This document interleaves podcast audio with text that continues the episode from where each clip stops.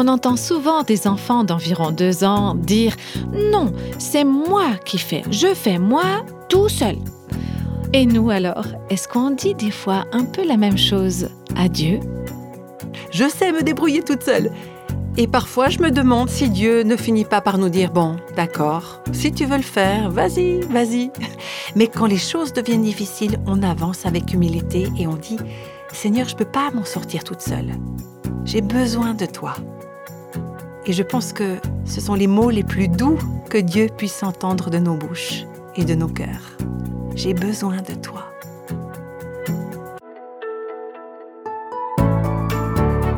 Voici le podcast Réveille nos cœurs et nous continuons la série qui est intitulée Retrouver Dieu, la joie d'une foi renouvelée. Cette série est inspirée du livre du même titre qui est écrit par Nancy de Moss Wolgemuth et Tim Grissom. Dans les épisodes de podcast précédents, nous avons déjà parlé de l'honnêteté, de l'humilité, de la repentance, et aujourd'hui, nous allons nous pencher sur la grâce. Permettez-moi d'introduire le sujet de la grâce, la grâce de Dieu, en lisant un passage de la lettre aux Éphésiens, le chapitre 2, la première partie de ce chapitre. J'aimerais juste lire un passage de la Bible pour commencer aujourd'hui. On va se plonger dans la parole, remettre le sujet de la grâce de Dieu dans son contexte pour découvrir en quoi c'est une incroyable bonne nouvelle la grâce. Et puis ensuite, on discutera des questions suivantes. Qu'est-ce que la grâce de Dieu? Pourquoi est-ce qu'on en a besoin? Et comment on peut la vivre de manière concrète dans nos vies? Dans Éphésiens chapitre 2 au verset 1, c'est l'apôtre Paul qui nous dit ⁇ Vous étiez morts ⁇ Mort, c'est mort. Les morts ne peuvent rien faire, ils peuvent pas bouger, ils peuvent pas respirer, ils peuvent pas aller à l'église, ils peuvent pas être de bons chrétiens, ils peuvent pas être de mauvais chrétiens, ils ne peuvent rien faire. Donc Paul commence, vous étiez mort, et pas seulement physiquement mort, mais vous étiez mort à cause de vos fautes et de vos péchés que vous pratiquiez autrefois. Vous étiez mort et c'était ça le problème.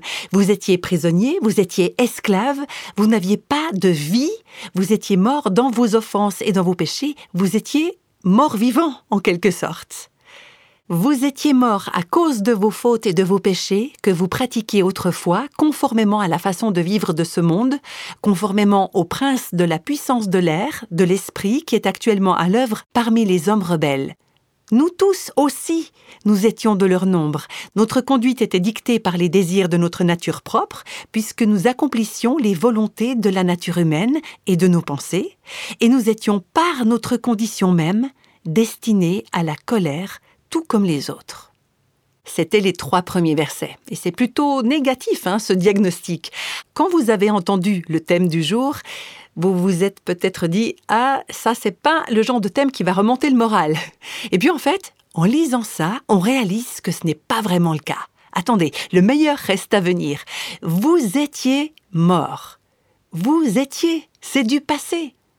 Vous étiez là dans une véritable conspiration, vous étiez pris là-dedans, le monde vous entraînait de cette façon, Satan vous avait conduit de cette façon, d'autres personnes aussi, ceux qui sont appelés les fils de la désobéissance, marchaient de cette façon. Notre chair, notre nature nous a fait marcher de cette façon les désirs de notre esprit et de notre corps, je veux dire le monde, la chair, le diable, tout coopérait pour que vous restiez sans vie, mort à cause de vos fautes et de vos péchés. La situation était désespérée.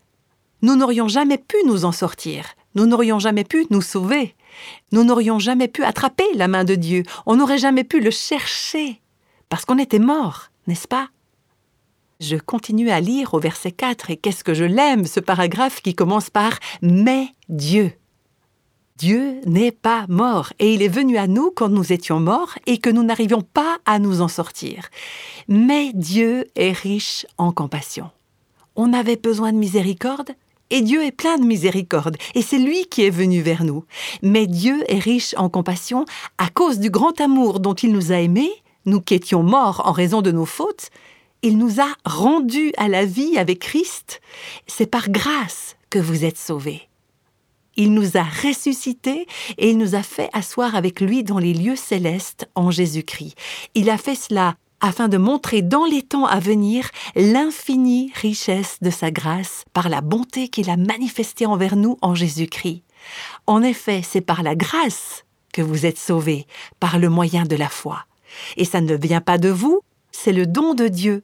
Ce n'est pas par les œuvres, afin que personne ne puisse se vanter. En réalité, c'est lui qui nous a fait. Nous avons été créés en Jésus-Christ pour des œuvres bonnes que Dieu a préparées d'avance afin que nous les pratiquions. Ça, c'était les versets 4 à 8. La grâce, elle prend toute sa valeur quand on se rend compte de quoi Dieu nous a sauvés. Alors parfois on entend dire moi, j'aimerais juste le Dieu du Nouveau Testament. C'est un Dieu de miséricorde et de grâce, c'est un Dieu qui me plaît. Je veux pas du Dieu de l'Ancien Testament. Il est toujours dur, il tue des gens, il rend justice, c'est un Dieu de colère. Mais la grâce de Dieu prend toute sa valeur quand on réalise ce que ça veut dire que d'être mort dans nos offenses et dans nos péchés. Quand on lit l'Ancien Testament, on voit des personnes se débattre pour essayer d'obéir à Dieu, mais sans succès parce qu'ils sont morts en raison de leur faute. Nous tous, en tant que personnes humaines, nous enfreignons la loi divine, parce que chacun d'entre nous est né avec la désobéissance dans le sang. Et quand on arrive à la fin de l'Ancien Testament, la dernière phrase du livre de Malachie, on y trouve une malédiction pour tous les peuples de la terre, parce que le monde entier est pris dans ce cercle vicieux.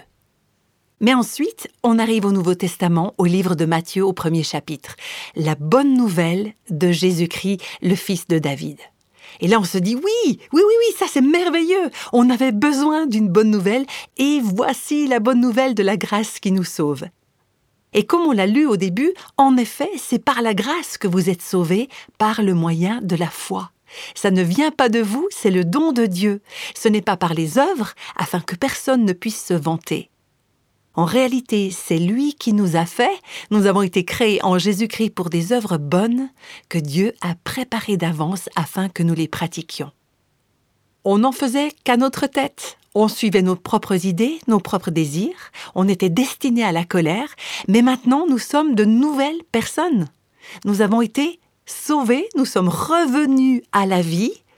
On a été réanimés pour s'asseoir avec Christ dans les lieux célestes. On a été créés pour accomplir des actions pleines de bonté. Et pourquoi on ne pouvait pas le faire avant? Eh bien parce qu'on était mort. Et maintenant, on est vivant et on peut entrer dans les œuvres que Dieu a préparées pour nous. J'espère que mon enthousiasme pour la grâce de Dieu va être contagieux. J'ai envie de la célébrer avec vous, cette grâce. Ce mot, grâce, il est employé 123 fois dans le Nouveau Testament. Par exemple, 2 Corinthiens au chapitre 9, verset 14, qui parle de la grâce surabondante que Dieu vous a accordée. Et puis la première lettre de Pierre, chapitre 4, parle des diverses grâces de Dieu au verset 10. On va regarder de plus près certains aspects de cette grâce. Et puis 2 Corinthiens chapitre 9 verset 8 dit que Dieu peut vous combler de toutes ses grâces afin que vous possédiez toujours, à tout point de vue, de quoi satisfaire à tous vos besoins et que vous ayez encore en abondance pour toute œuvre bonne.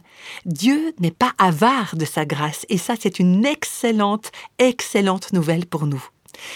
Première lettre de Pierre chapitre 5 au verset 10. Dieu est appelé le Dieu de toute grâce. La grâce, c'est un cadeau de Dieu. La grâce, on ne la mérite pas. On ne peut pas la gagner. La grâce est offerte à toutes celles et ceux qui sont sans ressources, à toutes celles et ceux qui ne peuvent pas s'en sortir, à moins que Dieu ne leur tende la main. C'est la grâce de Dieu qui fait naître en nous le désir et la force de marcher avec lui. Parfois, on aimerait suivre le chemin de Dieu, mais on finit par se dire Ah, j'y arrive pas. Et parfois aussi, on pourrait y arriver, mais on choisit autre chose. La grâce de Dieu, c'est la vie surnaturelle de Jésus en nous, une vie surnaturelle qui nous donne le désir et la force de marcher avec Dieu, qui nous donne le désir de lui faire confiance, de lui obéir, de l'aimer, de le servir, et puis d'aimer et de servir les autres. La grâce nous donne la force. C'est elle qui nous rend capables de faire ce pourquoi nous sommes faits et ce à quoi Dieu nous appelle. Dieu dit que l'obéissance est bénie, mais c'est impossible d'obéir sans grâce, n'est-ce pas? On a besoin de la grâce de Dieu pour tout, pour absolument tout dans notre vie. C'est impossible de devenir enfant de Dieu sans sa grâce. C'est impossible de vivre la vie chrétienne sans la grâce de Dieu. C'est impossible de vaincre le péché, vaincre nos mauvaises habitudes sans la grâce de Dieu, et c'est impossible de servir Dieu et d'accomplir des œuvres pleines de bonté pour lesquelles nous sommes faits, si le Seigneur ne nous donne pas la puissance de sa grâce. Alors aujourd'hui, j'aimerais parler de plusieurs aspects des diverses grâces que Dieu nous offre. On a déjà parlé un petit peu de la grâce qui sauve, la grâce rédemptrice du salut qu'on reçoit lors de notre conversion. C'est ce qu'on trouve dans le deuxième chapitre d'Éphésiens. Mais comment avoir une relation avec le Dieu vivant de la Bible? Il y a une énorme différence entre ce que dit la Bible et ce que les religions du monde nous enseignent. Le contraste, il est immense. Les religions nous disent qu'au fond, l'homme est bon et qu'il peut plaire à Dieu s'il fait des efforts. Et la Bible dit qu'au fond, l'homme est mauvais, il est pécheur et il ne peut pas plaire à Dieu. On ne peut pas plaire à Dieu même si on y met tous nos efforts, parce que nous sommes morts spirituellement à cause de nos offenses et de nos péchés. Les religions nous disent qu'il faut avoir confiance dans nos propres capacités, dans nos œuvres. Toutes les religions ont une approche anti-grâce, si l'on peut dire. Les religions nous disent qu'on dépend simplement et entièrement de nos propres efforts. La Bible, quant à elle, nous avertit de ne pas mettre notre confiance en nous-mêmes, mais de mettre notre confiance en Christ. On ne se confie pas en nos propres efforts, mais on se confie en ce que Christ a fait à la croix. La Bible dit que nous sommes dépendants de la grâce de Dieu et de l'œuvre que Dieu a accomplie à notre place. Les religions parlent des efforts des hommes pour obtenir le salut, comme la récompense d'un bon comportement, une récompense pour de bonnes œuvres. Mais la grâce extraordinaire de Dieu déversée sur nous, cette grâce qui sauve est basée sur la mort de Jésus-Christ. Tous ceux qui croient en lui sont sauvés. Non pas à cause de leurs actions à eux, mais à cause de ce que Jésus a fait. Les religions rendent le salut dépendant de nos propres mérites. La grâce, quant à elle, nous rend dépendants de l'action de Jésus. Les religions conduisent à la condamnation, la grâce divine conduit au pardon. Les religions conduisent à la mort, la grâce de Dieu apporte la vie. Les religions nous enferment encore plus dans le péché, la grâce de Dieu nous conduit à pouvoir mener une vie de droiture. Les religions poussent à se vanter, voilà ce que j'ai fait, regardez comme je suis bon, tandis que la grâce de Dieu pousse à l'humilité, parce que j'y suis pour rien, J'aurais jamais pu me sauver moi-même. Et d'ailleurs, j'ai envie de vous dire que dans la vie, on a toujours deux options, soit le mont Sinaï, soit le mont Golgotha. Je vais vous expliquer ça. Ces deux endroits sont très importants dans l'histoire de la Bible. Le mont Sinaï, il est mentionné dans l'Ancien Testament. Est-ce que vous savez ce qui s'est passé au mont Sinaï? C'est là que la loi a été donnée et la loi condamne parce que personne n'est capable de respecter toute la loi. Est-ce que vous savez ce qui s'est passé au mont Golgotha? C'est là que la grâce a été offerte. Voilà ce qu'on peut lire dans l'évangile de Jean chapitre 1 au verset 17. En effet, la loi a été donnée à travers Moïse, ce qui s'est passé au mont Sinaï, mais la grâce et la vérité sont venues à travers Jésus-Christ.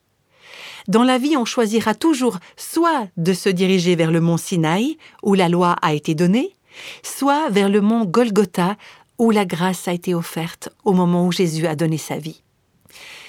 Je vais encore clarifier un petit peu plus les choses. On vient de parler du salut. Si on aborde le salut d'un point de vue religieux, on se dirige vers le mont Sinaï. On essaye de suivre les règles, on fait de notre mieux pour obéir à la loi, on cherche à être assez bon pour trouver faveur aux yeux de Dieu, pour qu'il nous accepte. Malheureusement, ça nous entraîne à la condamnation, parce qu'on n'arrivera jamais à être assez bon. On pourrait dire les choses ainsi, l'âme qui pêche, c'est celle qui mourra. Au mont Sinaï, Dieu avait prévenu que si quelqu'un touchait la montagne, il mourrait sur place. Dieu est saint et l'être humain ne l'est pas. Le péché ne peut pas coexister avec la sainteté de Dieu. Alors si on se dirige vers le mont Sinaï, on va à sa perte. Mais si on se dirige vers le mont Golgotha, on vient à Dieu en disant ⁇ Je n'ai rien à donner, je n'ai rien pour me justifier, je n'ai rien à t'offrir, je ne compte que sur ta grâce pour être sauvé. Si vous n'avez jamais fait l'expérience de ça, alors peut-être que Dieu vous y invite aujourd'hui. Ne comptez pas sur vos propres efforts, ne comptez pas sur votre religiosité, sur vos bonnes œuvres, et reconnaissez simplement que vous avez besoin de Jésus. Et dites-lui, Jésus, j'ai besoin de toi. J'aimerais m'accrocher à toi, j'aimerais m'accrocher à ta grâce. Je reconnais que je ne peux pas me sauver par mes propres efforts. Merci d'être mort pour moi en portant toi-même mes péchés quand tu es mort sur la croix. Et ta grâce, je la reçois maintenant.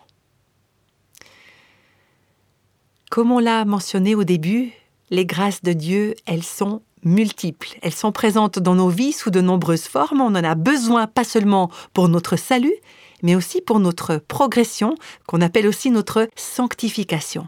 On en a besoin pas seulement pour changer de direction, mais aussi quand on se rend compte qu'on est sur un mauvais chemin, et aussi pour grandir spirituellement, pour ressembler de plus en plus à Jésus. J'ai reçu un email d'une auditrice qui disait J'ai une vie de prière active, j'écoute les podcasts, j'étudie la Bible, je vais à l'église, je suis au service des autres, je suis généreuse, et pourtant, j'ai un poids de culpabilité. J'ai l'impression de ne jamais en faire assez, de ne pas croire assez. J'ai l'impression de ne pas être à la hauteur, de ne pas aimer assez.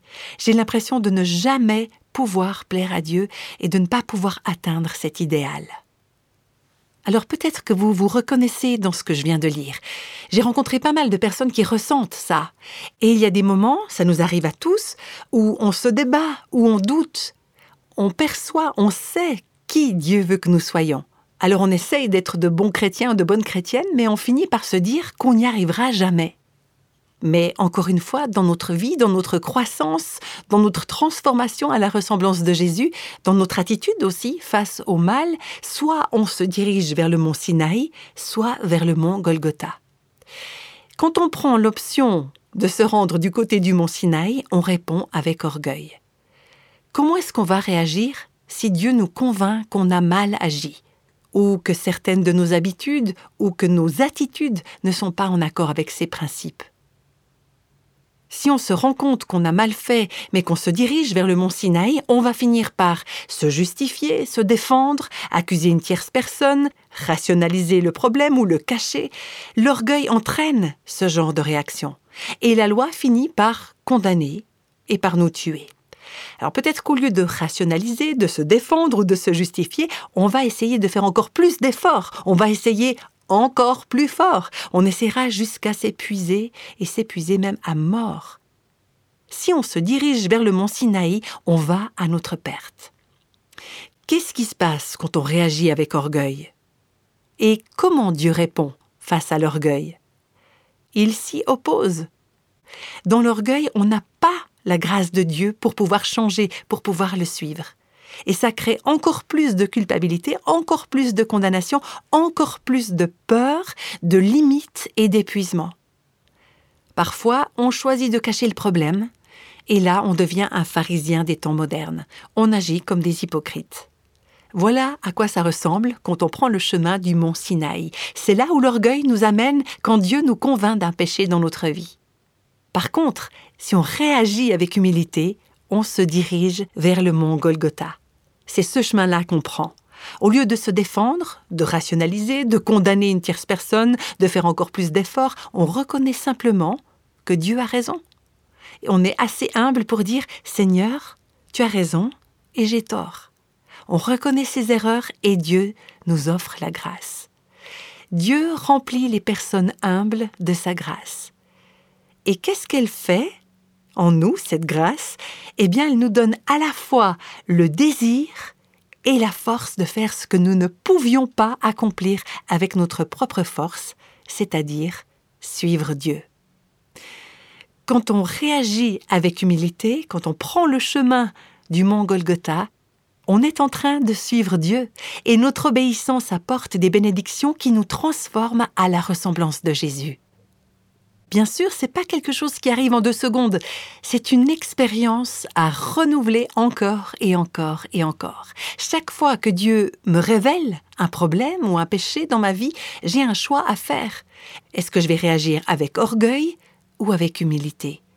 Est-ce que je vais compter sur la loi ou sur la grâce? Est-ce que je prends le chemin de la condamnation ou celui de la vie?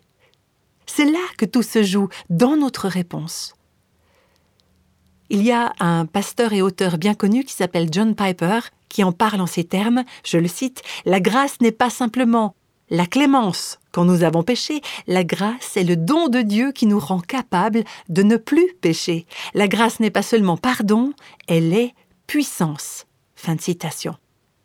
La grâce rédemptrice de Dieu sauve, la grâce qui sanctifie donne la puissance de vivre dans les traces de Christ.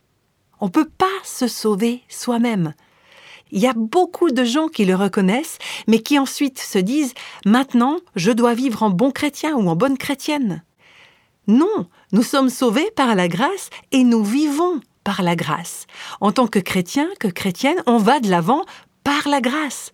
On ne pouvait pas s'en sortir par nos propres efforts ni par nos mérites, et de la même manière, on ne peut pas vivre une vie à la ressemblance de Christ, ni faire face au péché par nos propres efforts. Tout, absolument tout est grâce.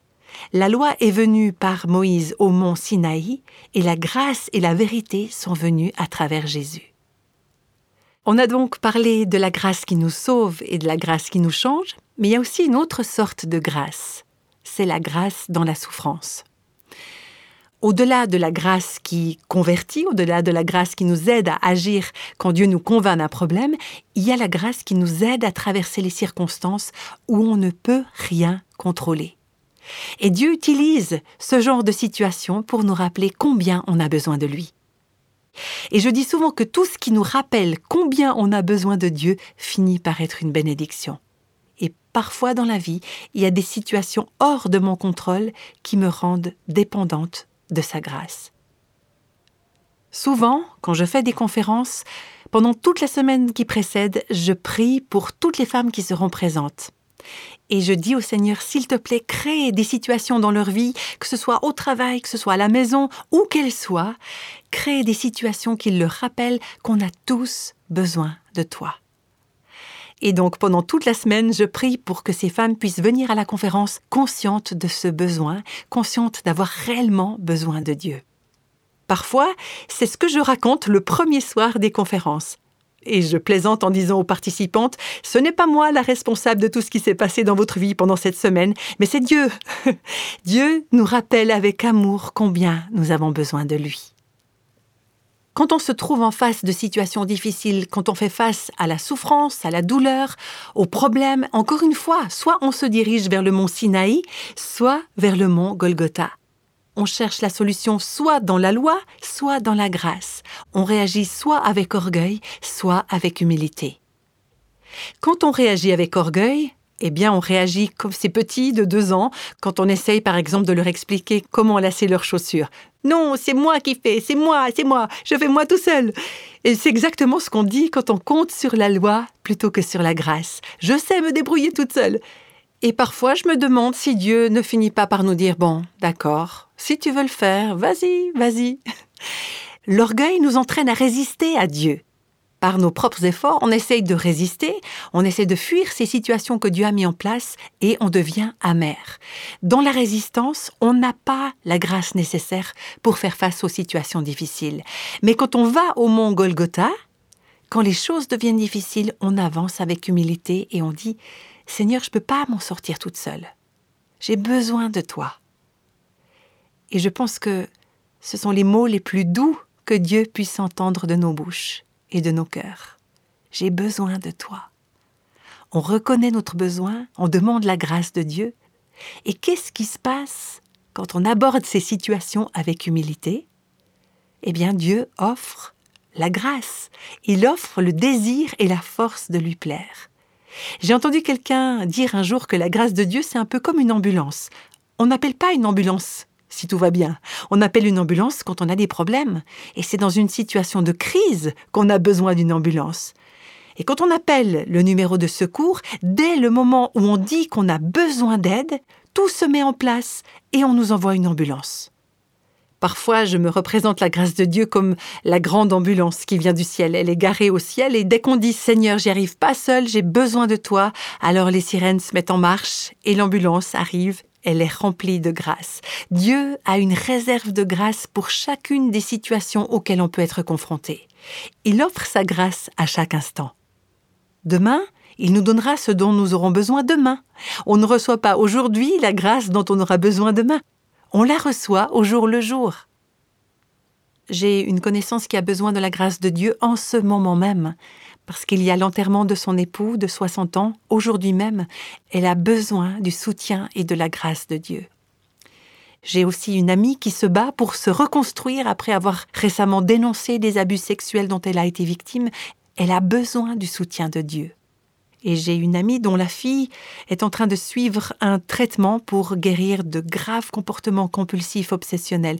Et cette maman et sa fille ont besoin de la grâce de Dieu en ce moment même.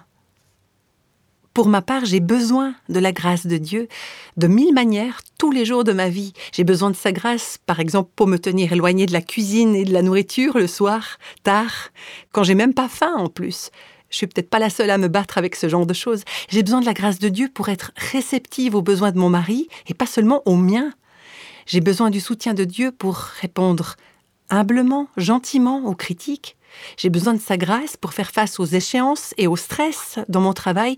J'ai besoin de sa grâce pour faire face aux défis dus à mon âge, parce que je suis dans la soixantaine et je fais face à des défis différents que ceux que je devais affronter quand j'étais dans la cinquantaine, ou dans la quarantaine, ou dans la trentaine, dans la vingtaine, ou même dans l'adolescence. D'ailleurs, je suis contente de plus être dans cette tranche d'âge parce que je me souviens avoir passé toute l'année de mes 14 ans à pleurer sans même savoir pourquoi. Dieu offre la grâce, une grâce sur mesure pour chacun, chacune d'entre nous, pour toutes les situations auxquelles on a à faire face. Parfois, les choses coulent de source et parfois, la vie, elle est tellement compliquée.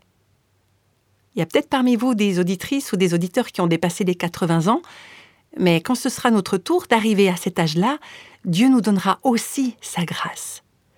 On a besoin de lui pour tout dans notre vie, pour faire face à la souffrance, faire face à l'incompréhension quand on nous a fait du tort, quand on est blessé, ou quand on échoue, ou quand on est tenté, ou quand on fait face à une déception, ou quand on a à faire face à la perte d'un être cher.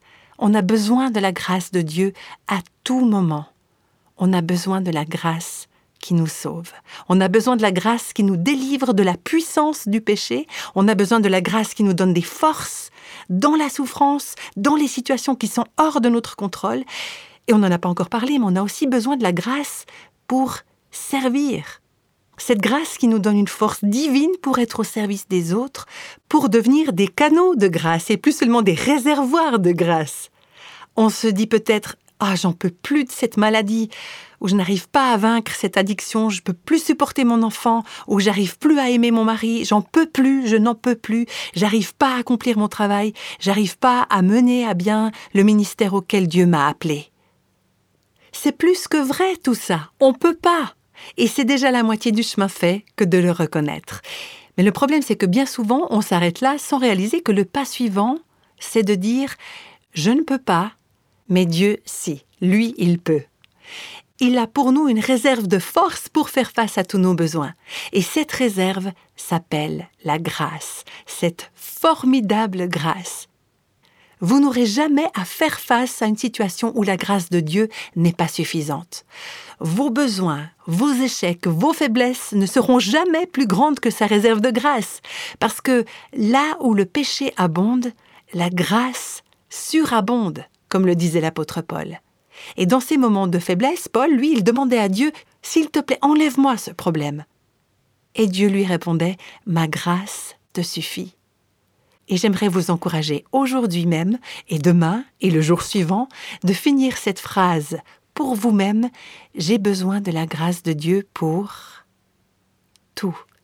Mais nous pouvons être précises pour des besoins particuliers. Pour quelle situation spécifique avez-vous besoin de la grâce de Dieu en ce moment même? J'ai besoin de ta grâce pour... Et ensuite, vous recevez dans votre cœur l'assurance de dire Seigneur, merci, parce que chaque situation qui me rappelle que j'ai besoin de toi, c'est une bénédiction. Parce que ta grâce est suffisante pour moi en cet instant. Peut-être que c'est pas ce que vous ressentez à ce moment précis, mais quand on se répète à soi-même la vérité, la foi grandit en nous.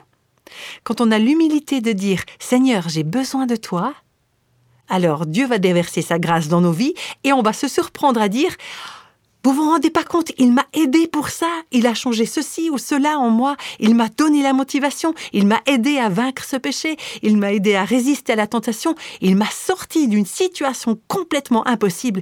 Et parfois, on ne verra pas le résultat tout de suite, mais on peut être certain, par la foi, que Dieu va arranger les choses à sa manière et en son temps.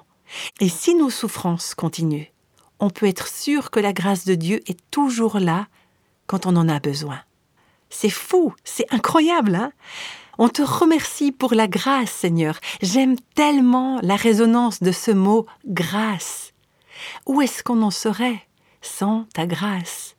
Merci Seigneur parce que tu donnes ta grâce aux personnes humbles. Et c'est pour ça qu'on a parlé d'humilité, d'honnêteté et de repentance avant de parler de la grâce. Et maintenant on voit que ces sujets dérangeants, qui nous faisaient peut-être nous sentir vulnérables, en fait nous aiguillaient vers la grâce de Dieu. Et j'espère qu'on va apprendre à ne plus nous diriger vers le mont Sinaï, mais chaque jour à courir vers le mont Golgotha, là où, pour les pécheurs comme vous, comme moi, la grâce est débordante, la grâce est toute suffisante. Alors Seigneur, pour ta formidable grâce, merci. Amen.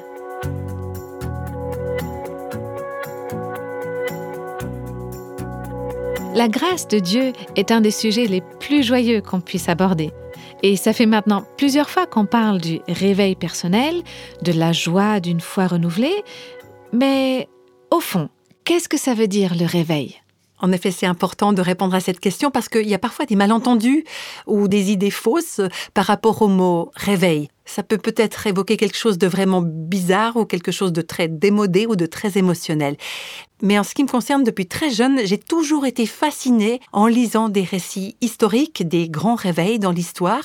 Et à chaque fois que ça se produit, quand Dieu réveille son peuple, c'est toujours accompagné par une puissante conviction de péché, d'humilité et de repentance. Et puis ça suscite toujours une passion renouvelée pour vivre dans l'honnêteté, dans la pureté et pour un amour renouvelé pour Jésus. Alors ma prière, ça a toujours été que Dieu réveille son peuple, ses enfants, aussi aujourd'hui, de nos jours. Mais c'est pas quelque chose qu'on peut produire par nos propres forces. Non, en effet, on ne peut pas mettre le réveil au programme, vous y inviter et dire que c'est ça qui va se faire, qui va se produire. C'est Dieu seul qui peut faire ça. C'est lui qui doit agir au milieu de son peuple. Oui, mais par contre, ce qu'on peut faire, euh, pour reprendre l'image qu'utilisait un théologien d'autrefois, on peut hisser nos voiles pour attraper le vent du ciel quand Dieu choisit de souffler à nouveau sur son peuple. J'aime bien cette image. Et je crois qu'on peut tous, sur le plan personnel, faire l'expérience de ces différents aspects du réveil dont on parle dans cette série euh, au fur et à mesure qu'on recherche la face de Dieu de tout notre cœur. Et d'ailleurs, le livre d'études qui s'appelle Retrouver Dieu, la joie d'une foi renouvelée, est vraiment un outil extraordinaire pour accompagner notre quête de réveil personnel. Ce livre nous conduit justement pas à pas dans les différents aspects du réveil. Ainsi, nous pouvons faire l'expérience d'une joie renouvelée dans notre relation avec notre Sauveur et Seigneur, Jésus-Christ. Vous pouvez trouver plus de renseignements au sujet de ce livre d'études sur notre site internet réveilnoscoeurs.com ou alors dans une librairie chrétienne à côté de chez vous. Et pour terminer, voici deux témoignages que nous avons reçus de femmes qui ont déjà fait l'expérience de la grâce de Dieu dans leur vie. Oui, il y a Jeanne qui nous dit qu'elle vient de commencer cette étude pour la première fois et qu'elle a été interpellée particulièrement par la notion de la grâce que Dieu nous donne au sein de la souffrance. Et les mots qu'elle utilise pour ça, c'est quel doux cadeau. Elle a une grande famille avec beaucoup d'enfants, des enfants qui ont grandi et tout le monde prend de l'âge, y compris elle-même, et puis son mari vient de prendre sa retraite. C'est vraiment une saison de grands changements pour eux, de bouleversements, ce qui est normal et c'est même bien, mais ça demande quand même beaucoup de flexibilité et de moyens de réadaptation. Et c'est là qu'elle a trouvé une véritable joie à découvrir la grâce dans les moments difficiles, à savoir que la grâce de Dieu est toute suffisante pour toutes nos circonstances, même avant qu'on entre véritablement dedans. Quelle joie de savoir que Dieu est tellement bon qu'il veille sur nous et qu'il est toujours avec nous. Et puis, il y a aussi Kim qui nous a raconté son histoire, qui a été particulièrement touchée par cette grâce qui nous accompagne pendant la souffrance.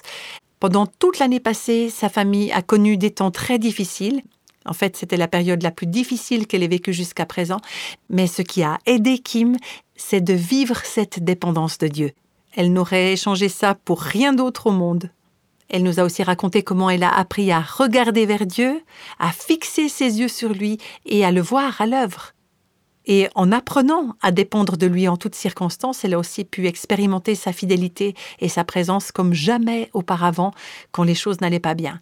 Et quand on traverse des moments pénibles, voire très pénibles, euh, Kim nous encourage à penser aux attributs de Dieu. D'ailleurs, elle utilise l'alphabet pour les méditer. Par exemple, la nuit, si elle n'arrive pas à dormir. A. Dieu, tu es admirable. B. Tu es notre bon berger. C. Tu es compatissant. Tu es notre consolateur.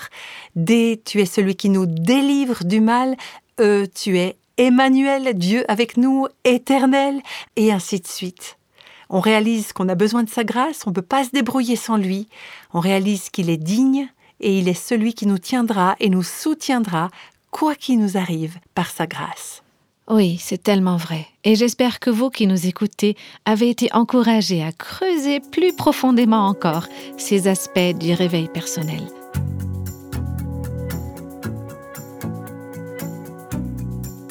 La prochaine fois, nous aborderons le sujet de la sainteté de Dieu.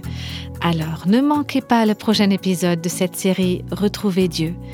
Et je vous dis à tout bientôt avec Réveille nos cœurs.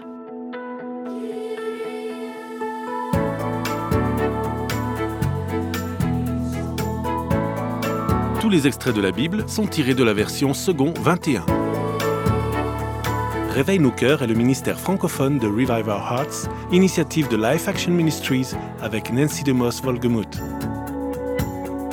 Avec les voix de Christine Raymond et Jeannette Kosman.